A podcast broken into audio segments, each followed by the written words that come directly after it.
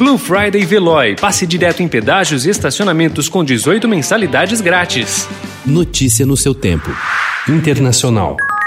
Queridos compañeros congresistas, con los que he tenido el privilegio de compartir largas horas con discusiones, con planteamientos a veces convergentes, a veces distintos, pero siempre con un espíritu de respeto mutuo y de apreciación por las ideas que son diferentes a las nuestras.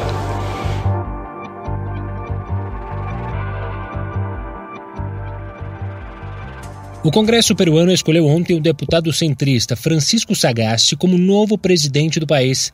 Ele é o terceiro a ocupar o cargo em uma semana e assume com o desafio de encerrar três crises: uma política que levou milhares de cidadãos indignados às ruas, outra sanitária, causada pela pandemia, e outra econômica, como consequência da recessão. Engenheiro de 76 anos que já trabalhou no Banco Mundial, Sagasti foi escolhido como novo presidente do Congresso, o que automaticamente significa assumir a chefia de Estado, de acordo com a linha sucessória estabelecida pela Constituição. A crise política no Peru aumenta a pressão por uma nova constituinte, avalia Alonso Duquenberg, professor de Direito Internacional da Universidade del Pacífico. Segundo ele, a motivação da elite política peruana não tem sido resolver a desigualdade e atender demandas sociais, mas apenas contemplar interesses pessoais de curto prazo.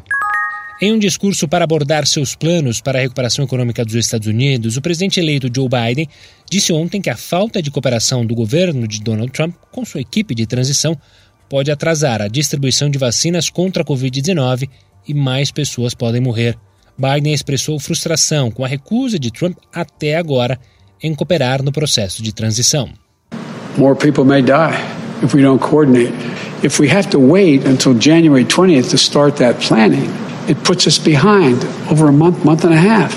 And so it's important that it be done, that there be coordination now.